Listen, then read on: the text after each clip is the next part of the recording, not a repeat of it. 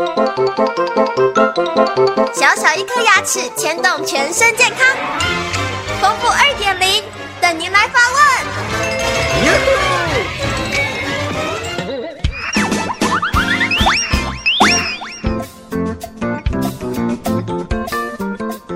各位听众，大家好，我是丰富医师。有一位张先生来电说，他得了鼻窦炎，是因为他去看了耳鼻喉科医师。耳鼻喉医师说呢，你这个鼻窦炎是因为牙齿所造成的，所以先需要找牙医师做根管治疗，以后呢，这样子才可以来治疗鼻窦炎。那这种情况来讲的话，有下面几种可能的治疗的方法。如果说我们拍完 X 光片以后，假设这颗牙齿是完整的，只是神经里面有发炎的现象来讲的话，这时候我们就做根管治疗。因为根管治疗可以把我们牙根间的部分的骨头啊，让它再生回来，再长好，这样子的话就不会口鼻相通。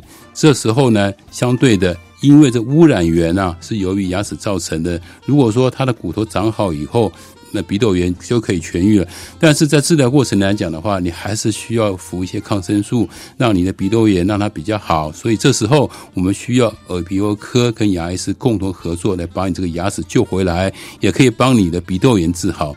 另外一种情况呢，就是说这个牙齿它的结构是非常非常不完整的，需要拔掉。这时候拔掉的时候，我们还是要会诊耳鼻喉科的医师，看是先把鼻窦炎治好。再来拔牙会比较好了，为什么呢？因为我们在拔牙的过程，因为已经口鼻相通了，拔牙以后的伤口会比较大。如果说缝合的不好的话，造成你可能吸气、喝汤的时候，这个水呀，啊都会跑到我们的鼻窦腔里面，这是非常危险的。所以这种开刀来讲的话，拔牙来讲的话，都需要口腔外科的医师来协助帮忙，这样子才能得到一个比较。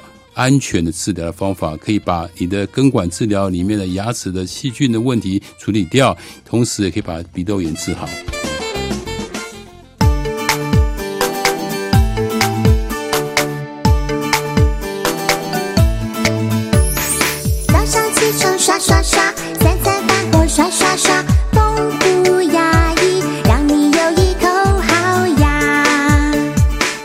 这人间真美味。